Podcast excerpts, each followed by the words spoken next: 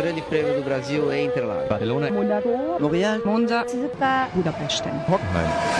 Stracke an der Strecke. Der Formel 1 Podcast mit Inga Stracke. Hallo liebe Formel 1 Freunde. Und ja, immer noch nicht an der Strecke. Es wird auch noch eine ganze Weile so sein, aber trotzdem Stracke über die Strecke. Diesmal geht's unter anderem über Vietnam, den neuen Kurs, auf dem wir momentan natürlich noch nicht fahren. Die Premiere wäre dieses Wochenende. Ich habe mich echt tierisch drauf gefreut. Und ähm, ein neues Rennen, eine neue Strecke ist irgendwie immer spannend, immer toll. Ich war auch noch nie in meinem Leben in Vietnam, muss ich gestehen. Und ähm, ich liebe das Essen. Ich finde es mit Sicherheit ein super interessantes Land.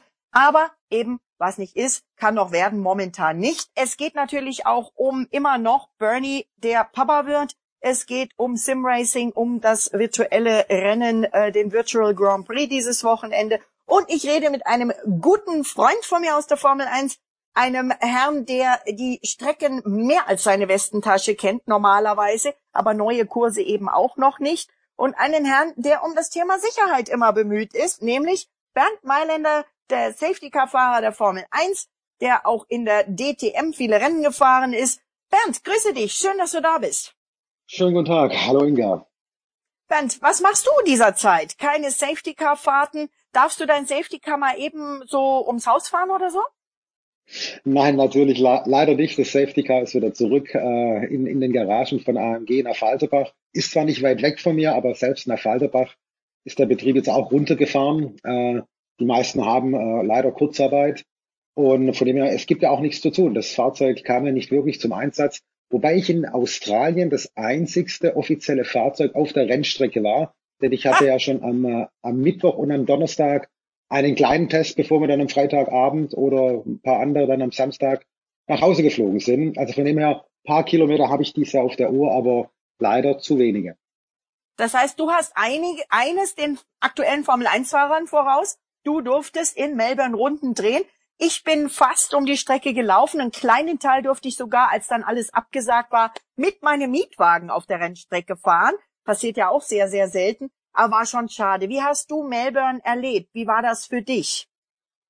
Ja gut, wir waren, glaube äh, alle sehr, sehr optimistisch, dass man das äh, an dem Wochenende mhm. oder zum Auftakt hinbekommt. So bin ich auf jeden Fall montags in den Flieger gestiegen. Ähm, am Mittwoch an der Strecke äh, war dann schon so ein bisschen ein anderes Gefühl da als mhm. noch zwei Wochen zuvor, auch in Barcelona. Klar, wir haben uns beschäftigt äh, mit dem Coronavirus, äh, Covid-19 ähm, aber es ist dann immer stärker und stärker geworden und ich wäre mir persönlich sicher gewesen, wäre, wären keine Verdachtsfälle an dem Mittwoch, Donnerstag aufgekommen, mhm. hätte das Rennen auch stattgefunden. Äh, aber unterm Strich ist, glaube alles richtig gemacht worden. Einerseits schade, aber absolut verständlich und äh, von dem her ist das Richtige gemacht worden. Ja, und jetzt sitzen wir zu Hause und warten, äh, wann es denn endlich losgeht. Ja, absolut. Also ich war ja auch in Melbourne ich glaube, wir sind uns doch mal irgendwie über den Weg gelaufen ähm, da unten ähm, und ähm, leider kam es nicht zu einem längeren Gespräch, weil sich dann ja die Ereignisse überschlagen haben. Ich muss auch sagen, also ich bin auch am Montag hingeflogen, äh, war Mittwoch früh direkt an der Strecke. Ich bin quasi vom Flughafen an die Rennstrecke gegangen, mhm. ähm, habe erst danach in meinem äh, Apartment eingecheckt, was ich da gemietet hatte. Und ähm, am Mittwoch ging's eigentlich noch, finde ich. Also ich habe da ein paar Interviews machen können. Klar, es war alles mit Vorsichtsmaßnahmen, ja. Äh, und ähm, auch am Donnerstag dann, da wurde es schon ein bisschen komischer, äh, muss ich sagen, oder anders, ja. Also äh, wir, wir durften also nur unsere Mikros auf die Tische legen bei den Presserunden und mussten mit zwei Meter Abstand äh, da stehen. Ich habe ein Interview gemacht mit Günter Steiner, ich habe ein Interview gemacht mit äh, Seidel von, von McLaren. Und die haben schon beide drum gebeten, bitte wegstehen, habe ich meinen Arm halt ein bisschen ausgestreckt, das Mikro nicht so nah ins Gesicht gehalten. Das ging alles noch. Und es tat gut, mit denen zu reden. Auch äh, äh, übrigens dann auch noch am Freitag, als die Absage kam, hatte ich ja auch in meinem Podcast das Interview mit Günter Steiner, der äh, sagte, er wäre gefahren. Ja, ähm, und ich stimme dir zu. Ich habe die ganze Zeit das Gefühl gehabt, hätte es keine Verdachtsfälle und dann eben leider ja auch diesen einen Positivtest bei dem äh, McLaren-Mechaniker, der übrigens inzwischen Gott sei Dank wieder gesund und wohlbehalten mit seinen Kollegen, die mit ihm in der Quarantäne waren, wieder zurück in England zu Hause ist, ähm, dann glaube ich auch, dass wir gefahren werden, weil in Melbourne selbst hat man ja überhaupt nichts gemerkt wirklich. Also da war ja auch zu der Zeit das noch überhaupt nicht so wie zum Beispiel in Europa. Ja? Also ich war äh, in der Stadt, da waren die Einkaufsstraßen voll, die Leute sind äh, in vollgepackten äh, S-Bahnen gestanden. Da war der Gedanke auch noch gar nicht so da. Oder wie hast du das empfunden? Ja, richtig. Also bei der Ankunft, ja, ich finde, es hat sich dann schon in den äh, ja, mehr oder weniger drei Tagen, wo ich vor Ort war, äh, sehr, sehr viel ähm, getan. Man ist äh, alles ein aufmerksamer geworden. Die Restaurants sind dann schon am Freitagabend oder am Donnerstag deutlich äh, leerer gewesen als die Tage zuvor. Hm. Also die Leute haben es schneller aufgenommen. Ich glaube, selbst die bei uns in Deutschland. Ich, ich war am allermeisten überrascht, als ich am Samstag Nachmittag wieder hier in Deutschland gelandet bin in Frankfurt, äh, zum Parkhaus ging. Äh, ich habe gedacht, hier ist schon Ausnahmezustand. So ist ja, es ja. in der, in der Presse. Ich habe mich ja nur noch belesen. Ähm, ja. viel, viel mehr konnten wir ja nicht tun. Ähm, ich habe sehr, sehr viel gelesen. Ich habe im, im Flugzeug mir WLAN runtergeladen oder einen Code geben lassen, dass ich da rumlesen kann halt. Ähm, und ich habe gedacht, da ist sicherlich richtig viel los. Und ich war geschockt, als ich dann in Deutschland gelandet bin und es war ganz, ganz wenig. Der Straßenverkehr war normal und es hat dann wirklich nochmal acht Tage gedauert, bis dann die ersten Maßnahmen hier in Bayern ja als Vorreiter äh, ja. hier dann gegriffen haben. Und ich, ja. mir, ich glaube, wir waren äh, ein bisschen über dem Limit vielleicht vom, von der Wartezeit her. Aber jetzt hoffen wir, dass wir das, dass wir die Zeit gut rumbringen und Wurdest du denn, wenn, entschuldige, wenn ich dich unterbreche, wurdest du beim Abflug, also nach Australien, beim Abflug in Australien oder bei der Landung dann in Deutschland. Wurdest du gefragt, wo du vorher warst oder ob du Halsschmerzen hast oder irgend sowas? Bei der Einreise in Australien wurde ich bereits gefragt, äh, ah. äh, bei der Ausreise in Deutschland äh, nicht und äh, bei der Einreise in Deutschland auch wiederum nicht. Äh, es war, ja. war nur ganz nett. Der Zöllner hat mich erkannt, nach ah. äh, den Namen gelesen hat und er gefragt, so und schon wieder zurück ohne Rennen, habe ich gesagt, ja. äh, leider ohne Rennen. Und ja, das sind sag ich mal, so die kleinen Momente, aber äh, unterm Strich war, war die Reaktion der Formel 1 richtig. Ich finde es nicht ja. richtig, dass man dann viel, wie es einige dann doch getan haben, im Nachhinein äh, nachgestichelt haben. Ja. Äh, klar, im Nachhinein weiß man immer sehr, sehr vieles besser, aber die Reaktionen waren die richtigen und ich glaube, unterm Strich müssen wir froh sein, äh, dass es jetzt so ist, wie es ist. Wir müssen uns dann anpassen und positiv nach vorne schauen. Also bei mir war es übrigens, ich stimme dir in dem, was du sagst, absolut zu. Bei mir war es so, dass mich die Lufthansa bei der Ausreise in München am Montag vor dem Grand Prix fragte, so ganz, ähm, ja, ich muss Sie das fragen, waren Sie in letzter Zeit in Italien, im Iran oder in China? Sage ich nein, natürlich nicht. Sagt sie, ja, alles klar. Ähm, und als ich in Australien ankam, gar nichts, überhaupt nichts. Ähm, mhm. äh, für mich war es das, das, das erste, wo ich merkte, oh, jetzt ist wirklich ganz anders, war der Zwischenstopp in Singapur auf dem Hinweg schon. Da war der Flughafen leer und an jeder Ecke standen diese Temperaturscanner. Das hat mich deutlich an äh, damals erinnert, ähm, als SARS war und ich ja auch zu Rennen geflogen bin und da diese Scanner wirklich überall standen. Ich weiß noch, in Brasilien war das sogar so. Und ähm, als ich dann, ich habe ja dann versucht auch so schnell wie möglich heimzukommen. Ich bin am Samstagabend in Melbourne weggeflogen, war dann Sonntag früh oder Samstagnachmittag in Melbourne abgeflogen, war Sonntag früh wieder in München. Bei meiner Abreise aus Melbourne gar nichts, aber ich musste schnell weg, weil mein Flug über Singapur ging und Singapur ja ab Sonntag äh, für Deutsche oder Leute, die in Deutschland gewesen waren, 14 Tage vorher zugemacht hat. Also ich bin mhm. gerade noch durchgekommen ähm, und Singapur war wieder menschenleer und der Flug von Singapur nach München war proppenvoll. Ähm, und an, dann kam ich in München an und dachte, ich werde jetzt gefragt, ich werde jetzt gescannt oder irgendwas. Nichts. Dann bin ich wirklich zum Zoll hingegangen, also nicht Grenzkontrolle, sondern zum Zoll dann nochmal, hab gefragt, Entschuldigung, gibt es eine Möglichkeit, sich testen zu lassen? Haben die mich angeguckt, so, ähm, haben Sie denn Symptome? Sag ich, nein. Ja, waren Sie in einem Risikogebiet? Sag ich, naja, ich war in Australien, in Melbourne, und ähm, ich bin über Singapur geflogen. Und dann sagte der Zöllner, ja, also wenn Sie nicht spüren und wenn Sie nicht meinen, dass Sie irgendwie einem Risiko ausgesetzt waren, dann ähm, gute Heimreise nach Hause. Und das war's. Ähm, also da war auch keine Station oder irgendwas am Flughafen. Und das war genau wie bei dir auch für mich das Gefühl, das, was ich gelesen hatte, war anders als was ich dann erlebt hatte. die Straßen waren dann super leer, aber es war ja auch Sonntag, da sind die Straßen sowieso ähm, eher leer, auch um München rum. Und ähm, ja, jetzt sitze auch ich im Homeoffice und bin super happy, dass wir beide reden. Und ähm, deine Kollegen, äh, die sonst die schnellen Boliden fahren, ähm, auch mal hinter dir, die sitzen auch zu Hause und die haben sich jetzt dieses Wochenende tatsächlich etliche, deutlich mehr als das letzte Mal, zusammengeschlossen und fahren den Formula One eSports Virtual Grand Prix. Ähm, was ich jetzt weiß, ist der Alex, Alex Albon, äh, George Russell, Lando Norris, der inzwischen rasierte Haare hat, abrasiert, Latifi, Giovinazzi, jetzt offensichtlich auch Jensen Button, Johnny Herbert, es werden immer mehr, die da mitfahren. Fährst du auch mit? Nein, ich bin, äh, ich glaube, ich bin sehr talentfrei, was das äh, äh, betrifft. So, Und wenn die einen Safety Car brauchen da? Da, das, das würde ich mir, mir überlegen. Ja, ich, ich bin in Computer, ich bin in Computerspielen wirklich. Ich muss sagen, ich, ich bin da schon ein paar Mal gefahren aus Jux. Ähm, ich habe da vielleicht nicht das richtige Equipment auch dazu.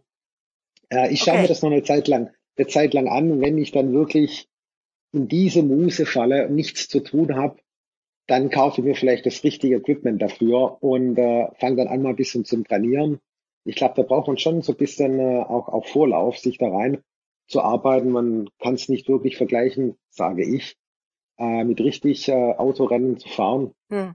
Und dann sieht man vielleicht auch mal einen Dump Mailänder, aber wir, wir, haben ja noch ein bisschen Zeit. Ich, neue Startdaten, also ich, äh, äh, ich glaube, ich kann mir da noch zwei, drei Wochen Zeit lassen. Ich steige dann zur, zum äh, Europa Grand Prix, wenn sie den dann auffahren sollten, ja, in, äh, in Holland. Die Strecke kennt ja auch noch wirklich keiner so richtig äh, die neu gebaute, dann steige ich da vielleicht ein.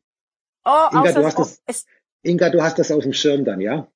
Ich habe das auf dem Schirm. Ich werde dich anrufen vorher, bevor es an den Start geht.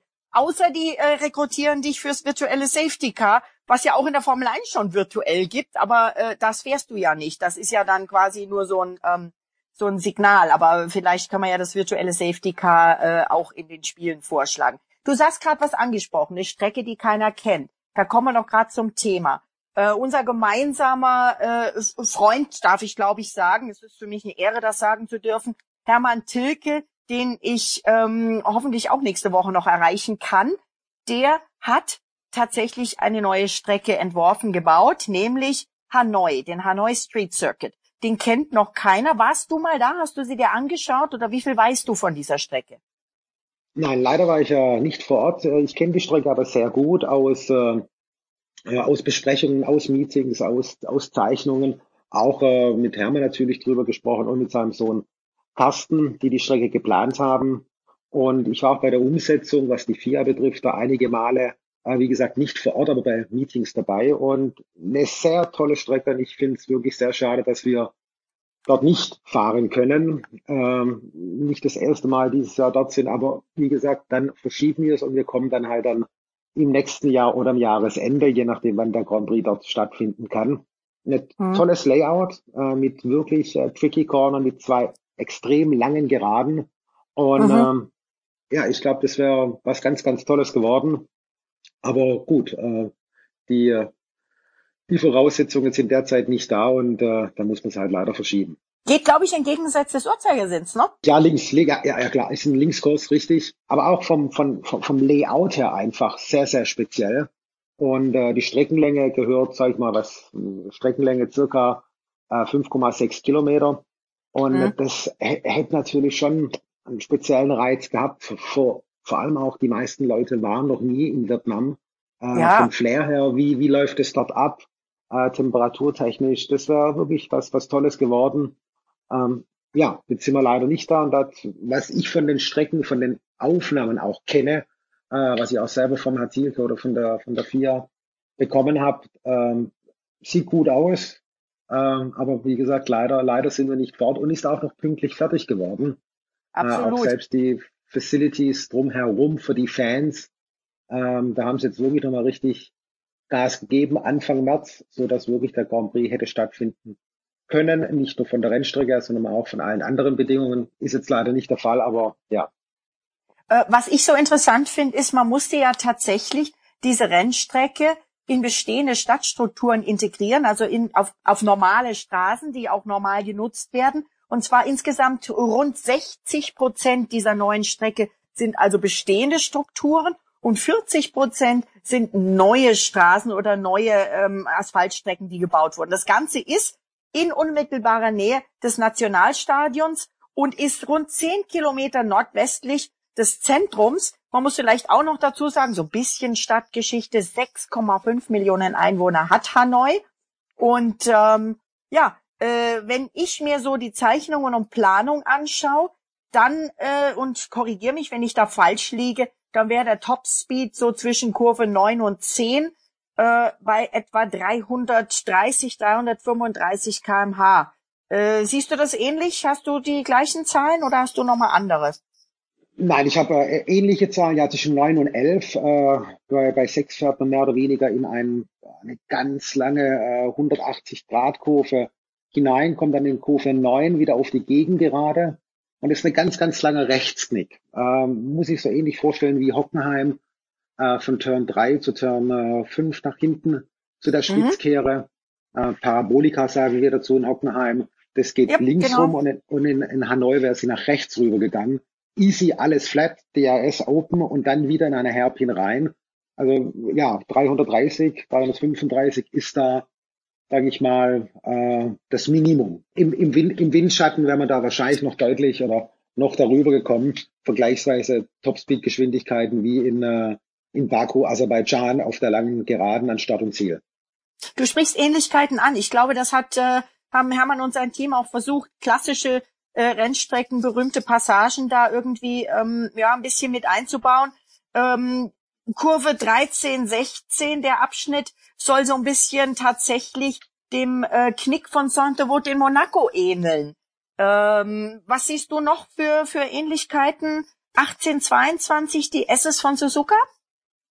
Ja, genau, richtig, richtig, dass du das ansprichst. Ja, also SS äh, Silverstone, paar Streckenpassagen, äh, die schnellen hinten raus von, äh, von 18 bis 22 oder die SS in Suzuka, wie man es auch nennen äh, möchte. Also sehr flüssig. Der hat zwei Charaktere in der Kurs. Einmal ähm, sehr bezogen auf Hochgeschwindigkeit, Spätbremsen, Hairpins, weil es einfach das Streckenlayout oder in einer Stadt sich befindet. Man muss da irgendwann mal, äh, sage ich mal, eine 180 Grad Wende machen, um die langen Geraden zu finden. Und dann der technische Abschnitt von Turn 13 wieder zurück bis 23, was ein ganz schneller Linksknick übrigens noch ist und ein sehr mhm. zügiger mhm. Links, äh, ähm, eine Linkskurve ist vor, direkt vor Start und Ziel. Man kommt sehr nah in die Mauer ran, aber wirklich äh, richtig, richtig cool. Und also da hat man zwei, einmal einen technischen Part und einmal einen Hochgeschwindigkeitspart zusammengesetzt. Ist natürlich der Background auch man versucht, ähm, man muss ja dann mit Abtrieb definieren und es einfach dann äh, richtig, richtig zu tun. Das ist äh, nicht einfach und das hat Hermann Thielke dort ganz klar versucht auszunützen, um den Teams es sehr, sehr schwierig zu machen. Ja, also es sieht, sieht spannend aus. Ich habe äh, ähm, tatsächlich Bilder gesehen, das, was du vorhin angesprochen hast, diese äh, 360-Grad-Kurve in Anführungszeichen 6, ähm, ähm, 6, 7, 8, 9, dass das äh, quasi ein Roundabout, also ein, ein, ein Verkehrskreisel, ein riesiger ist, der, das den man damit integriert hat. Äh, richtig, ja. Man könnte schon fast sagen, das ist auch in der Einfahrt Turn 1 wie ein Verkehrskreisel, von Turn 1 bis Turn 4 aber 6, 7, 8, 9 ist mehr oder weniger ein Kreisel, äh, auch mit einer großen Säule, so wie ich mich noch erinnern kann. Ähm, ja, was natürlich auch immer ein spezielles Flair mit sich bringt ähm, in so einer Metropole von, von 6 Millionen Einwohnern. Ähm, ich glaube, wenn da die Tribünen voll äh, sind, dann ist auch dort wirklich eine tolle Atmosphäre. Man denkt da an, äh, ich sag mal nahezu an, an Mexico City beim Rennen, ja, ja. Äh, wo dort einfach auf engem Raum ähm, ja, ein Stadion-ähnliches äh, Feeling aufkommen kann. Wir werden es erleben, da bin ich mir ganz sicher, nicht dieses Wochenende, aber äh, dann irgendwann, wenn es passt und wenn alles klappt. Und ähm, ich bin mir auch ganz sicher, das wird eine mega Atmosphäre. Red Bull könnte sich da ein bisschen wohlfühlen, äh, wenn, wenn da tatsächlich so Roundabouts in der Strecke drin sind. Denn die Red Bull-Fabrik äh, steht ja in Milton Keynes und Milton Keynes wird bei meinen englischen Freunden und Kollegen unter der Hand als ähm, ja, die Heimat der Roundabouts, also der Verkehrskreisel bezeichnet. Äh, was ich bestätigen kann. Ich glaube, es gibt nirgendwo anders so viele. Ja, das könnte ich auch bestätigen, übrigens für den Roundabouts. Ich wohne immer in Milton Keynes. äh, während dem Grand Prix von, äh, von äh, ja, oder Silverstone. Ähm, ja, die Roundabouts sind dort sehr, sehr speziell und sehr häufig. Man darf nicht am Falschen abbiegen, sonst wird's schwierig, finde ich. Absolut. Manchmal äh, fährt man dann auch noch mal eine Ehrenrunde, um wirklich sicher zu sein, wo man abbiegt. Hab ich auch schon gemacht. Komm mal auf das E-Racing, ähm, auf den den E-Sports Grand Prix. Ähm, du hast gesagt, du bist äh, selber nicht aktiv. Verfolgst du das dann? Hast du zum Beispiel gesehen, dass hier Lando Norris vor sage und schreibe 36.000 Zuschauern live auf seinem Twitch-Kanal sich die wegen einer Wette für einen guten Zweck übrigens die Haare abrasiert hat? Ich habe es ich hab's mitbekommen. Im, Im Vorfeld habe ich so ein bisschen was darüber gelesen. Ich habe es aber leider nicht anschauen können, weil ich äh, ja beschäftigt, beschäftigt war. Äh, ich werde mir aber, heute war auch schon, heute war auch was, äh, was auf der Nürburgring für Nordschleife bet, äh, betrifft. Also man versucht, diesen Sport zu aktivieren und auch aktive Rennfahrer dort reinzuholen. Ja. Äh, ich weiß es von, von Norbert Haug, der Moderator mit in der Geschichte drin war. Ähm, also jetzt auf dem Nürburgring am heutigen Samstag beim ersten äh, ja, Video Langstreckenlauf. Und äh, finde ich toll, aber wie gesagt, ich bin da noch nicht persönlich aktiv unterwegs. Ich werde mir aber das jetzt äh, vornehmen und mich da auch hin und wieder einschalten. Vielleicht ist es ja auch was äh, Interessantes für mich in der Zukunft. Aktiv, du sprichst es an. Aktiv bei jemand anders. Auf eine andere Art. Bernie Ecclestone wird Papa mit stolzen 89 Jahren. Im Oktober wird er 90 und er und seine Fabiana bekommen ein Baby. Und mein Kollege Ralf Bach, F1 Insider und Sport 1, haben diese Geschichte exklusiv gebracht. Und es war kein April-Scherz, das weiß ich auch, auch über Ralf. Und er hat tatsächlich auch, und auch Bianca äh, haben tatsächlich auch mit Bernie telefoniert. Und diesmal sagt Bernie, ist es ein Junge. Er hat ja schon drei Töchter und er hat auch schon Enkelkinder und ich glaube auch Urenkelkinder. Und ähm, ja, ich glaube, wir beide schicken jetzt mal herzlichen Glückwunsch an Bernie und Fabiana, oder? Absolut, herzlichen Glückwunsch an beide, vor allem an die stolze äh, Mutti. Ja, ich, ich finde, das, das ist Bernie und Bernie muss man so lassen, wie er ist. Äh, den ändern wir, wir nicht mehr. Und äh, ja, ich, ich, ich freue mich darüber, äh, weil es ein, ein, ein, ein cooler Typ ist, mit dem ich viele Jahre auch ja mehr oder weniger zusammenarbeiten durfte. Und äh, ich glaube, zum richtigen Zeitpunkt ist alles das Richtige geschehen. Und jetzt hat er eine, eine wichtige Aufgabe für seine Zukunft. Absolut. Äh, und hoffen wir, dass er die noch möglichst lange auch genießen kann, diese Aufgabe. Kommen wir zum, ja, vor der Verabschiedung noch ganz kurz auf das Thema, wie geht's in der Formel 1 weiter? Weißt du was, was ich noch nicht weiß oder weißt du, ähm, wann wir tatsächlich damit rechnen können? Weiß ja eigentlich keiner, ne? das kann man auch noch gar nicht sagen. Ähm, und das wissen wahrscheinlich auch die Verantwortlichen noch nicht, oder? Ganz, ganz richtig. Klar, ich bin immer wieder im Austausch äh, mit, mit meinen Kollegen. Ähm, ich brenne darauf, dass es logischerweise losgeht, aber so wie sich auch jeder, glaub, denken kann, äh, wird es, glaub, sehr, sehr schwierig, äh, im Juni irgendwas loszutreten.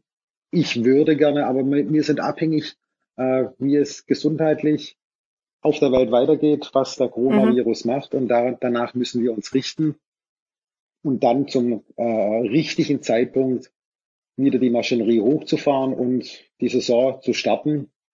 Ähm, um dann Datum genau zu nennen, ich persönlich wünsche mir natürlich irgendwann Ende Juni, wenn es geht, wenn nicht, wenn nicht später. Das Wichtigste ist, glaube ich, dass äh, das Rennen gefahren werden und ich glaube, ja, wir werden dieses Jahr sehr, sehr lange Rennen fahren. Äh, mal gucken, wo ich dann äh, Weihnachten verbringe. äh, ja, das, auf das muss man dieser eingestellt sein. Dies ist eine andere Saison. Aber das Wichtigste ist wirklich, dass man äh, im, im Anbetracht der, der Sportlichkeit, sage ich mal, auch irgendwo die Gefahren sieht und die Menschen schützt und dann wirklich nicht zu früh anfängt, sondern dann, mhm. wie gesagt, zum richtigen Zeitpunkt. Mhm. Und ja, äh, es ist ein, ein sehr schwieriges, komisches Jahr und wir müssen das Beste daraus machen. Absolut. Ich meine, ähm, es gibt ja jetzt schon, die Sommerpause wird nicht stattfinden. Wenn wir im Sommer fahren können, dann wird die Sommerpause im August mit Rennen vollgepackt werden. Das macht auch Sinn. Das ist, glaube ich, auch für die vielen Fans gut und auch äh, natürlich gerade für die kleinen Teams, für die ähm, Zulieferer, äh, für für alle, auch für die Rennstrecken äh, natürlich dann auch gut, wenn es wieder losgehen kann und darf. Und ähm, ja, ich stimme dir zu. Ich habe schon auch das Gefühl, dass die Formel 1 da sehr bedacht überlegt, dass sie jetzt so einen langen Zeitraum gleich schon mal gewählt haben und gesagt haben, okay, also ähm, frühestens Kanada, Mitte, Ende Juni. Ähm, und äh, wahrscheinlich werden wir dann auch noch mit Vorlauf rechtzeitig erfahren, was dann passiert. Silverstone sagt, sie müssen Ende April zumindest mal mehr oder weniger eine Entscheidung wissen, ob es bei Ihnen dann am äh, 19. Juli läuft. Ähm, eine grundsätzliche Sache, die du vielleicht auch von euch mit den Safety Cars und so sehen kannst. Man redet jetzt davon, wenn es denn losgehen darf, tatsächlich auch teilweise vier Rennen am Stück hintereinander zu fahren. Die müssen dann natürlich, sagen wir, alle in Europa sein, das, sonst ist das ja logistisch nicht schaffbar, oder? Ist das denn machbar, vier Rennen am Stück? Und ist es auch machbar, Rennen dann quasi vielleicht sogar in den Januar reinzuziehen, dass dann halt die WM 2020 im Januar äh, 2021 äh, entschieden wird, um dann, man hat ja gesagt, die umfassenden Regeländerungen hat man mal eben gleich auf äh, 2022 vielleicht sogar weiter verschoben, um dann idealerweise planmäßig im März in Melbourne wieder mit der Saison 2021 zu starten. Denkbar ist da sicherlich sehr, sehr vieles. Fangen wir beim ersten an, mit vier Rennen hintereinander zu fahren, äh, an vier unterschiedlichen äh, Rennstrecken, ja. Ich glaube, in Europa lässt sich sowas äh, umsetzen. Wobei auch, auch selbst, äh, wir hätten Back-to-Back -back Aserbaidschan äh, Montreal gehabt dieses Jahr. Äh, mhm. Das funktioniert auch. Und ich glaube, es ist viel möglich. Ich glaube, der Wille ist natürlich auch da von den Teams, von, von den Promoter, von, von allen, ja. Ich glaube auch nicht, dass Silverstone zwei Monate oder mehr wie zwei Monate bevor der Grand Prix gefahren würde, äh, eine endgültige Entscheidung schon braucht. Ich glaube, durch die spezielle Situation sind wir auch viel äh, gewollter, was schneller umzusetzen. Und wenn da alle ineinander äh, richtig zuarbeiten, dann kann ich mir vorstellen, dass man das auch dann vier Wochen zuvor vielleicht erst wissen muss, funktioniert oder funktioniert es nicht. Ähm, und von dem her glaube ich, es ist sehr, sehr viel möglich. Äh, es müssen ganz einfach nur, der Fahrplan muss dann auch funktionieren. Und äh, wir haben schon drei Rennen hintereinander gemacht. Warum dann auch nicht ein viertes? Äh, von meiner Seite aus oder von den Safety Car Seiten aus, das sind nahezu Serienfahrzeuge, Zeuge, äh, die können vier Wochen durch Europa gefahren werden dass sie, und auch, dass sie immer funktionieren, ohne Zweifel.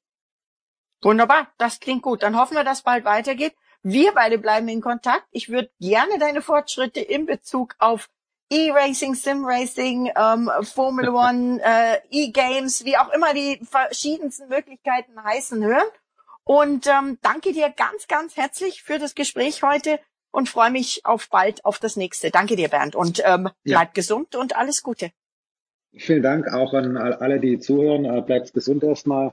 Und ich weiß, was ich zu tun habe zu Hause. Ich habe noch äh, Zwillinge zu Hause und eine Frau und ich passe auf alle gut auf. Und äh, ich erlebe jetzt das erste Mal in meinem Leben, was es für eine Aufgabe ist, wirklich äh, auf Zwillinge aufzupassen oder auf den Nachwuchs aufzupassen. Äh, die ja noch also klein bin, sind bei dir, ne? Die Zwillinge. Richtig. Ich bin beschäftigt zwei Jahre, da wird das Haus ganz schön umgebaut. Dann viel Spaß dir, Bernd. Es ist schön, wenn man in diesen Zeiten auch sich an was freuen kann, Freude haben kann. Und ähm, die wünsche ich dir mit deinen Zwillingen und auch mit deiner lieben Frau. Herzliche Grüße auf diesem Weg auch. Und ähm, bis bald, Bernd. Ganz herzlichen Dank. Dankeschön. Tschüss, Inga. Stracke an der Strecke. Der Formel 1 Podcast mit Inga Stracke.